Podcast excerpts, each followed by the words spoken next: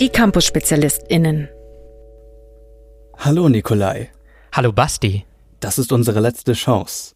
Schluckst du die blaue Kapsel, ist alles aus. Du wachst in deinem Bett auf und glaubst woran auch immer du glauben willst. Schluckst du die rote Kapsel, bleibst du im Wunderland und ich zeige dir die tiefsten Tiefen der Kulturarbeit.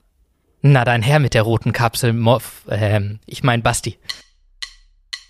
Hallo und herzlich willkommen bei einer neuen Folge von Die Campus-SpezialistInnen. Wir sind Basti und Nikolai und wir studieren Kulturarbeit an der Fachhochschule Potsdam. Wir sind ja schon in der letzten Folge mit der Projektarbeit in die Tiefen der praktischen Arbeit eingestiegen und wir bleiben auch heute sehr praxisorientiert. Genau, denn diesmal geht es um das Thema Praxissemester. In unserem Studiengang habt ihr zwei Semester mehr als in den meisten anderen Studiengängen, also statt sechs Semester acht Semester. Und deswegen habt ihr ein ganzes Semester Zeit, um ein Praktikum im Bereich der Kulturarbeit zu machen, um euch schon mal beruflich auf die Zeit nach dem Studium einzustimmen. Dieses Praktikum umfasst rund fünf Monate, wenn ihr es in Vollzeit macht und ja, ich finde, da kann man schon ordentlich dran Spaß haben. Oder wie siehst du das, Nikolai? Ja, das kann man und deshalb empfiehlt es sich, eine Stelle auszusuchen, die mit dem zu tun habt, das, was ihr gerne später machen wollt. Also dreimal darfst du raten, was das bei mir war. Easy. Also ich schätze mal, du bist äh, schnurstracks zum Steuerberater gegangen. Ja, äh, nein. Zweiter Versuch. Was? Etwa nicht? Na gut, ähm, dann ähm, vielleicht was mit Kindern? Das geht in die richtige Richtung. Genau. Ich war nämlich beim Theater, habe dort gearbeitet und. Stimmt, ja, Theater. Hätte ich drauf kommen können. Ja, genau. Ich hatte da das Glück, dass ich den künstlerischen Leiter schon vorher von einem anderen Projekt kannte und deshalb hatte ich, sagen wir mal, einen verkürzten Bewerbungsprozess. Also als ich das erste Vorstellungsgespräch hatte, wurde mir direkt mein Vertrag gegeben statt eines Bewerbungsgesprächs. Der Vertrag mit äh, kleinen Änderungen. Hm. Dazu kommen wir bestimmt noch später. Wo hast du dein Praktikum gemacht und wie bist du auf die Praxisstelle gekommen? Mir gefällt besonders, wie ich dir jetzt dabei zuschauen kann, wie dir nach und nach an deiner alten Stelle Dinge auffallen, die eventuell ein Hinweis auf ungünstige Umstände hätten sein können. Äh, wieso? Also ich finde, Kinder bei der Arbeit sind nicht unbedingt ungünstige Umstände. Das kannst du so sehen. Jedenfalls äh, habe ich mein Praxissemester auf einem Kongress mit dem Fokusthema Kulturfinanzierung absolviert. Äh, der hat in dem Jahr zufällig Station in Potsdam gemacht, deswegen habe ich da mal ganz unverfänglich gefragt, ob die noch äh, Platz für einen Praktikanten hätten. Und nach einer kurzen Bewerbungsphase war ich dann Teil des Teams. Warte mal. Das heißt, wir haben beide unkonventionelle Bewerbungsprozesse gehabt? Ja, Mist. Da können wir ja keine Tipps an unsere Zuhörerschaft geben. Naja, was, was heißt jetzt schon unkonventionell? Also es war zwar keine richtige Stelle ausgeschrieben und ich hatte mich initiativ beworben, aber im weiteren Verlauf kam dann raus, dass ich zufällig genau zu dem Zeitpunkt anfangen wollte, als die aktuelle Praktikantin bei denen aufgehört hat. Also sprich, die Ausschreibung wäre schon noch irgendwann gekommen. Ich war halt bloß schneller. Und äh, das geht auch dann auch irgendwie in Richtung Tipp, oder? Das stimmt. Ich finde, da kann man wieder was über unsere Branche lernen. Also, dass man über Kontakte gut an Stellen kommen kann oder wenn man Initiativinteresse zeigt. Wenn ihr also schon eine Idee habt, wo ihr das Praktikum machen wollt, dann ist es kein schlechter Weg, einfach mal nachzufragen. Hm. Vor allem bei Unternehmen, die gerade grundsätzlich irgendwas ausschreiben, was aber keine Praktikumsstellen sind. Lasst euch davon mal nicht irritieren, denn das zeigt ja schon an, dass es dort gerade zusätzliche Arbeit zu tun gibt. Und wenn ihr euch dann als zusätzliches Paar helfende Hände anbietet, kommt das schon gut. Und für alle, die noch keine Ahnung haben, wo sie das machen wollen, haben wir auch unsere wunderbare Plattform, das schwarze Brett, auf unserer Online-Lernplattform Moodle. Darüber erhaltet ihr über eure FH-Mail immer wieder Stellen- und Praktikumsausschreibungen. Und das finde ich sehr praktisch. Mhm. So kann man Stellen sehr leicht finden. Die passen dann auch zur geforderten Länge des Praktikums, also so, dass sie die vollen fünf Monate beziehungsweise 20 Wochen umfassen. Dadurch, dass unser Studium mit 20 Wochen einen vergleichsweise langen Praktikumszeitraum vorsieht, ist das auch für viele Organisationen interessanter, würde ich behaupten. Also ihr müsst euch vorstellen, dass ArbeitgeberInnen bei Praktikumsstellen schon mal so grundsätzlich ein bis zwei Wochen Einarbeitung einplanen. In dieser Zeit lernt ihr nur den Arbeitsablauf kennen und müsst eher selten schon richtig mit anpacken. Und erst nach diesen ein bis zwei Wochen seid ihr tatsächlich richtig einsatzfähig. So. Und je länger ihr der Arbeitsstelle dann erhalten bleibt, desto besser. Es gibt auch Leute, die müssen gar kein Praxissemester machen, weil sie vorher eine Ausbildung abgeschlossen haben. Nicht wahr, Basti, du ausgebildeter Veranstaltungskaufmann? so sagt man ja. Eine Kommilitonin von mir hat das auch gemacht und dann sozusagen eine Abkürzung durch das Studium genommen. Also kurzum, man kann sich seine Ausbildung als Praktikumszeit anrechnen lassen, muss die dann aber trotzdem wie alle anderen auch evaluieren. Und ich persönlich hatte halt Bock aufs Praxissemester und habe das dann eben einfach trotzdem mitgenommen. Es kann ja auch Vorteile haben, nochmal die Praxiserfahrung zu sammeln. Ich habe auch von Leuten gehört, die der Stelle noch länger erhalten geblieben sind, weil sie danach dort einen Nebenjob bekommen haben oder halt nochmal eingesetzt wurden auf Honorarbasis. Ja, das ist äh, durchaus keine Seltenheit. Naja, wir sind ja aber jetzt auch schon wieder vorgeprescht zu dem Zeitpunkt, an dem wir unser Praktikum schon hatten. Lass uns doch nochmal einen Schritt zurückgehen. Nachdem ihr eine Stelle gefunden habt, die euch interessiert, kommt erstmal das Bewerbungsgespräch. Vielleicht müsst ihr auch erst Bewerbungsunterlagen einreichen, aber das kennt ihr bestimmt alles noch aus Schule oder anderen Praktikums- oder Jobbewerbungen. Was kannst du als sehr erfahrener Kulturarbeiter zu Bewerbungsgesprächen sagen? Oh Gott. Ja, komm schon, lehr uns Meister. Wow. Also was Nikolai damit sagen will, ist, dass ich schon in sehr, sehr vielen Bewerbungssituationen saß. Und zwar sowohl als Bewerber als auch als Bewerbungsprüfer. Und du hast bestimmt gelernt, dass man auf die Frage, was ist ihre größte Schwäche, nicht antworten soll, äh, dass mir manchmal zu solchen Fragen nichts einfällt. Also, ich kenne da Leute, die haben sowas in ihrem früheren Leben schon gemacht. Hm? Leute, sagst du, wer könnte das nur sein?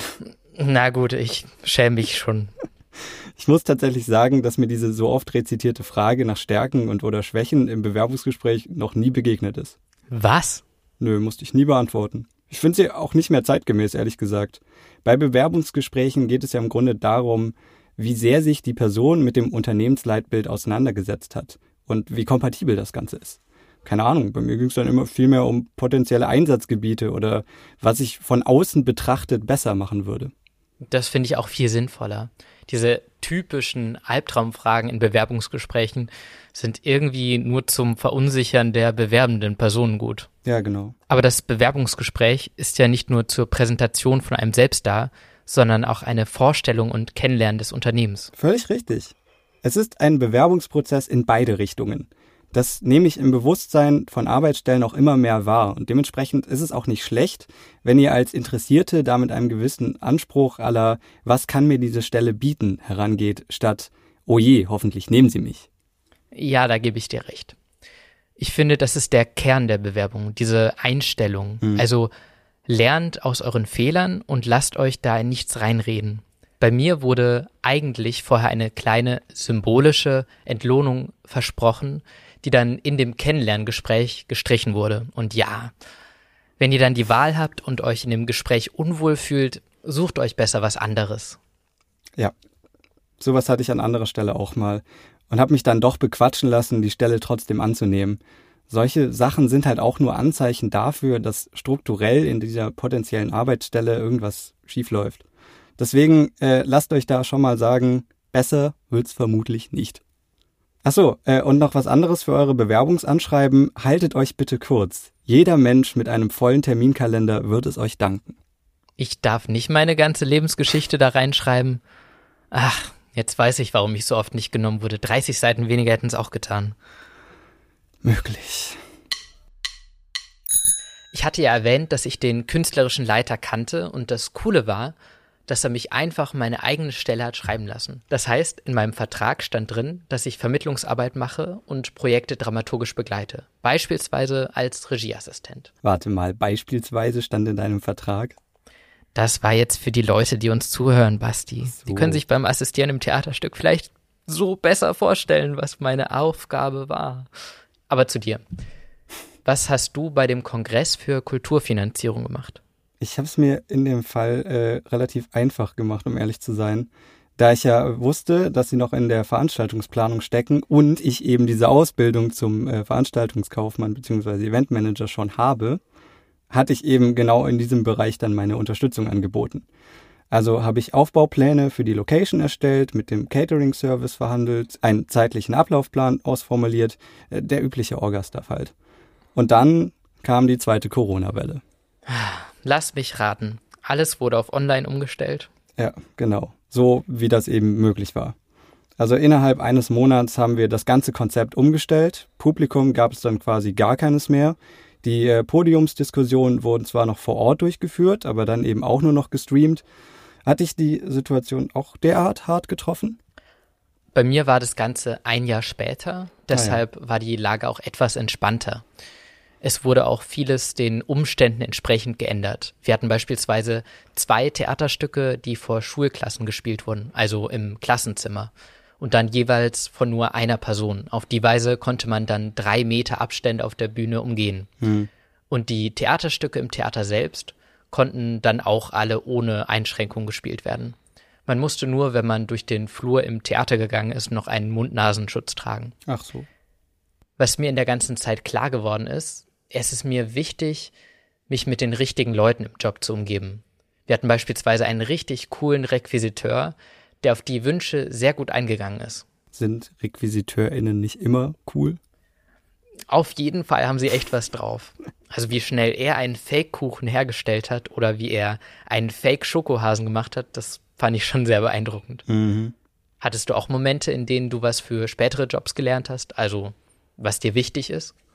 Ja, vielleicht ein bisschen weniger romantisch als bei dir, aber im Grunde das Gleiche. Teamgeist ist alles. Also ich liebe es, wenn ich unfassbar früh morgens mit dem ganzen Kernteam in einer leeren Location ankomme, wir erstmal zusammen einen Kaffee trinken und dann gemeinsam besprechen, wie wir jetzt den Aufbau vollziehen werden. Oh, und Funkgeräte. Funkgeräte sind einfach per se cool und wichtig. Wie groß ist denn deine Funkgerätesammlung zu Hause? als, als würde ich die nach der Veranstaltung behalten. Fünf. Dachte ich mir doch. Weißt du, dass es noch andere gute Wege gibt, Erinnerungen an das Praktikum zu bewahren? Also ohne jetzt ein Souvenir mitzunehmen? Was? Ehrlich? Bitte, erleuchte mich. Nachdem euer Praktikum dann vorbei ist, kommt die Evaluation. Also es geht darum, das ganze Praxissemester nochmal zu reflektieren und zu sehen, welches Fazit man daraus zieht. Zuerst kommt dafür der Praktikumsbericht. Der ist dann bis spätestens vier Wochen nach Beginn des neuen Semesters, ähm, das ist dann meistens das Sommersemester, einzureichen. Mhm. Ich habe den Bericht schon ein bisschen früher fertig gehabt, also fast direkt nach dem Praktikum und dann auch eingereicht, weil ich schon während des Praktikums einiges mitgeschrieben hatte. Warst du auch so schnell fertig? Ah, ich wünschte. Das war bei mir schon deutlich stressiger, weil ich direkt im Anschluss an das Praktikum ins Auslandssemester gegangen bin und dann quasi aus Riga zwischen meinen ganzen anderen Studienfächern eben noch äh, diesen Bericht ausformulieren musste. Also ich habe die Deadline dementsprechend schon sehr ausgereizt. Anschließend kommt noch eine Veranstaltung, bei der man in einem Seminar über das Praxissemester reflektiert. Mhm. Wie konntest du dann daran teilnehmen, wenn du im Ausland warst? Naja, das war der Vorteil an dem Stress im Frühjahr, wenn man so möchte, weil äh, dadurch, dass mein Auslandssemester so früh begonnen hatte, war ich auch relativ früh wieder fertig und zum Präsenztermin der Evaluation auch schon wieder in Deutschland. Äh, bei diesem Termin habt ihr theoretisch die Möglichkeit, eure Praxisphase recht eindrucksvoll in der großen Gruppe zu präsentieren. Theoretisch deshalb, weil das bei uns durch Corona doch eher in einem kleineren Rahmen stattgefunden hat. Habt ihr denn das Ganze drum und dran? Wir haben glücklicherweise beide Möglichkeiten. Also man kann entweder in Präsenz sein Praktikum präsentieren oder digital. Und weil der Präsenztermin am Abend ist, habe ich die Chance ergriffen und mache es stattdessen vormittags per Videokonferenz. Weil für mich ist das als Elternteil einfach praktischer.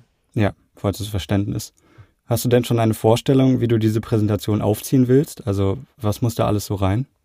Also zuerst stelle ich die Praxisstelle kurz vor, damit jeder weiß, wo ich das Praktikum gemacht habe ähm, und grob, was dort gemacht wird. Mhm. Als nächstes rede ich über meine Tätigkeiten, also was ich konkret im Rahmen des Praktikums gemacht habe. Und ganz am Ende kommt dann meine Empfehlung, also ob ich dieses Praktikum weiterempfehlen würde oder eher nicht. Das ist so der grobe Aufbau, den habe ich jetzt bei anderen Praktikumsvorstellen so oder so in der Art gesehen und den finde ich auch sehr stimmig. Hast du das ähnlich gemacht oder ganz anders? Äh, Im Großen und Ganzen ja. Wir hatten einfache Plakate, auf denen wir unsere Praktikumsinhalte in Stichpunkten skizziert hatten und äh, wenn vorhanden noch ein paar Bilder dazu. Das war als Präsentationsform vorgegeben. Sonst hätte ich mich natürlich mit einer großartigen Bildschirmpräsentation ausgetobt. ja, wir haben uns äh, letztens nochmal getroffen haben nicht über die Inhalte gesprochen, sondern über die Rahmenbedingungen. Und welches Thema war natürlich auf dem Plan? Vergütung. Ich habe mich davor erstmal, sagen wir, versteckt. Hm, das klingt einfach zu verlockend, um da nicht weiter nachzufragen. Okay, ich spreche jetzt an. Lass uns übers Geld reden. Mal wieder. Das ist mir unangenehm. Das hatte ich ja nicht bei meiner Stelle. Was genau der Punkt ist, weshalb ich es anspreche. Also wer uns in den letzten Folgen aufmerksam zugehört hat, wird vielleicht gemerkt haben, wie ich Nikolai immer wieder mit diesem Punkt subtil aufgezogen habe. Sehr subtil. Fand ich auch. Und äh, dieses Thema, anständige Vergütung im Praxissemester, ist mir einfach eine Herzensangelegenheit. Du solltest mal eine Doktorarbeit darüber schreiben. ja, nett, dass du es erwähnst. Tatsächlich schreibe ich gerade meine Bachelorarbeit darüber. Mit mir als Negativbeispiel? Ja, der Titel ist Wie man sich ausbeuten lässt und als Untertitel dann Looking at You, Nikolai. Das schmeichelt mir. Danke sehr. Okay, aber jetzt mal ernsthaft. Seid euch bewusst, dass ihr fünf Monate in einem Unternehmen arbeitet und in der Regel während dieser Zeit auch einen wesentlichen Beitrag zu dessen Erfolg leistet. Ich finde, da kann man schon auch eine Vergütung verlangen, selbst wenn es nicht gesetzlich vorgeschrieben ist. Ja, das Mindestlohngesetz lässt leider eine Ausnahme bei Pflichtpraktika im Rahmen des Studiums zu wo aber andere Hochschulen auch einfach proaktiv in ihre Praktikumsordnungen geschrieben haben, dass während des Praktikums eine angemessene Vergütung zu zahlen ist. Ich weiß jetzt nicht, wie rechtlich fundiert das ist, aber ich war schon ziemlich beeindruckt, als ich das gelesen habe. Obwohl, also wenn ich so drüber nachdenke, man eben auch dazu sagen kann, Basti und ich haben beide Berufserfahrung und sind beide mehr oder weniger ausgebildet in einem Beruf. Mhm. Deshalb wäre es für uns vielleicht nicht so schwierig, ein bezahltes Praktikum zu bekommen. Trotzdem, auch wenn ihr keine Berufserfahrung oder Ausbildung haben solltet, ihr habt Erfahrung und ein Grundlagenstudium hinter euch, weshalb ich es schon für fair erachte, vergütet zu werden. Mhm. Für mich war es dann die Entscheidung, das Praktikum trotz fehlender Bezahlung zu machen, weil ich sonst für andere Stellen einen langen Fahrtweg auf mich hätte nehmen müssen da war mir der Aspekt wichtiger als die Bezahlung. Vor allem, weil ich BAföG in der Zeit erhalten habe und nicht auf das Geld angewiesen war. Mhm. Also das ist auch wieder eine individuelle Sache. Auch wenn Basti jetzt darauf beharren würde, kein Praktikum ohne Vergütung anzunehmen. Ja, naja, das BAföG ist an der Stelle tatsächlich nicht sonderlich hilfreich. Ihr dürft ja nur bis zu einem gewissen Satz zusätzlich was verdienen, sonst äh, wird es euch vom BAföG-Betrag wieder abgezogen. Aber egal, andere Kiste. Grundsätzlich, da hat Nikolai schon recht, beharre ich darauf. Und die Vergütung ist ja auch mehr als nur eine Finanzspritze für euer Konto. Das ist auch ein Ausdruck der Wertschätzung für eure Leistungen. Und ich finde, die bleibt sonst einfach gerne mal auf der Strecke. Nicht wahr, Nikolai? Ich bedanke mich für die Frage und möchte eine andere stellen. Wie war das nochmal mit der Bachelorarbeit bei dir? Sehr gut, Umgang. Der Podcast neigt sich leider dem Ende zu, genauso wie das Studium von Basti. wow. Einfach wow. Wir haben schon über fast alles im Studium gesprochen. Lass uns noch über den Abschluss, die Bachelorarbeit sprechen. Wie geht es da bei dir voran, Basti? Toll, du hast es in Seide verpackt. Vielen Dank. Bitte gerne, dafür bin ich doch bekannt. Ja, aber ich, ich gönn's dir tatsächlich. Immerhin habe ich dich ja auch lange genug mit dieser Vergütungssache genervt. Also, wie Nikolai es ja schon erwähnt hat, schreibe ich gerade an meiner Bachelorarbeit und ja, was soll ich sagen? Es ist halt so anstrengend, wie man sich das so vorstellt. Ein bisschen kann ich mir das schon denken, weil wir während des Studiums öfter mal Hausarbeiten schreiben mussten. Wie kann ich mir das dann bei der Bachelorarbeit vorstellen? Ja, es, es ist im Grunde schon irgendwie wie eine Hausarbeit, aber größer, wichtiger und einfach ein bisschen mehr von allem. Ich ähm, erkläre mir das immer so, dass Bachelor ja auch nichts anderes als Geselle oder Gesellin heißt und wir also ungefähr wie bei Handwerksberufen unser Gesellinnenstück anfertigen müssen. Also sprich, das ist unser Beweis, dass wir uns wirklich gut mit der wissenschaftlichen Materie auskennen. Ja, das kann ich verstehen. Nimmt vielleicht auch ein bisschen Druck raus, wenn man nicht auf dieses es muss perfekt werden schaut, sondern eher sagt, das ist unser aktueller Stand und wir können theoretisch noch auf die Meister- bzw. Masterstufe oder höher gehen. Ja. Also von diesem Anspruch der Perfektion äh, sollte man sich sowieso ziemlich schnell verabschieden. Also gut durchdacht und ausgearbeitet, ja, aber für die mentale Gesundheit muss man es dann auch nicht übertreiben. Es heißt ja auch, besser eine fertige Bachelorarbeit als eine gute. genau. Lass uns mal auf den Prozess eingehen. Kann man sich einfach frei ein Thema wählen und schreibt darüber oder wie fängt man damit an? Gute Frage, äh, zumal ich auch sehr lange selbst äh, damit gerungen habe. Letztendlich hat mir das Gespräch mit einer Freundin in der Mensa geholfen, die zu mir meinte, was ist das Problem in der Kultur, was dich wirklich aufregt? Diese eine Sache, bei der du akuten Handlungsbedarf siehst. Und an der Stelle habe ich dann meine anderen Ideen für die Bachelorarbeit fallen lassen und mich wirklich auf die Sache mit der Bezahlung konzentriert.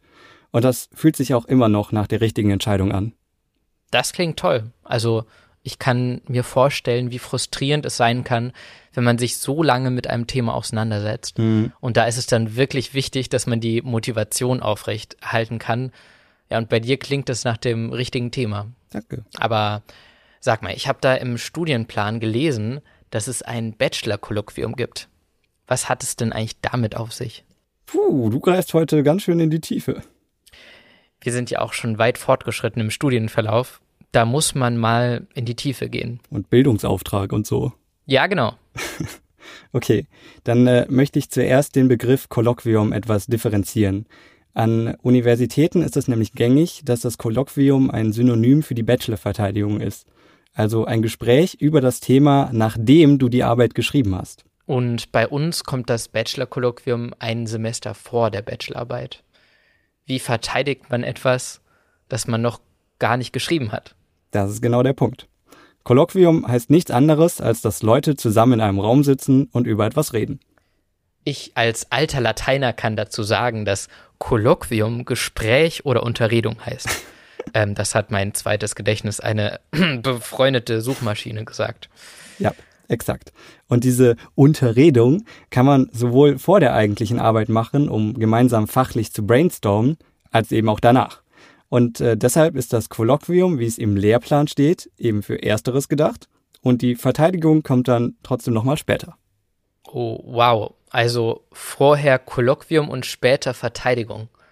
Ach man, ich hatte schon gehofft, dass die Verteidigung dann wegfällt. you wish. Dann weiß ich schon, was auf mich zukommt. Und ihr wisst, was jetzt auf euch zukommt. Ihr könnt diesen Podcast abonnieren, bewerten, uns fünf Sterne geben, vielleicht auch zehn, wenn das irgendwo geht. Und wenn ihr eine Frage habt, die wir hier nicht beantwortet haben, und das muss man erstmal finden, dann könnt ihr uns schreiben und zwar an äh, campusspezialisten.fh-potsdam.de. Dann wünsche ich dir noch ein gutes Bachelorarbeit schreiben, Basti. Vielen Dank. Dann dir ein schönes Bachelor-Kolloquium. Weißt du, was übrigens noch lustig wäre? Wenn man die Bachelorarbeit in einem Boxkampf verteidigen müsste. Ja, musst du doch. Ach so, das muss man wirklich machen? Mhm. Ach Mist, ich habe schon lange nicht mehr trainiert. Naja, dann zieh dir schon mal die Boxhandschuhe an. Das war ein Podcast der Campus-SpezialistInnen der Fachhochschule Potsdam. Produktion und Realisation, zentrale Studienberatung der Fachhochschule Potsdam, Johann Frederik Paul und Zoe Rahnfeld. Redaktion Bastian Braun und Nikolai Raab. Artwork Karl Linz. Danke auch an Gordon Barsch und Maria Büthoff für den Jingle. Eine Produktion der Campus-SpezialistInnen 2022.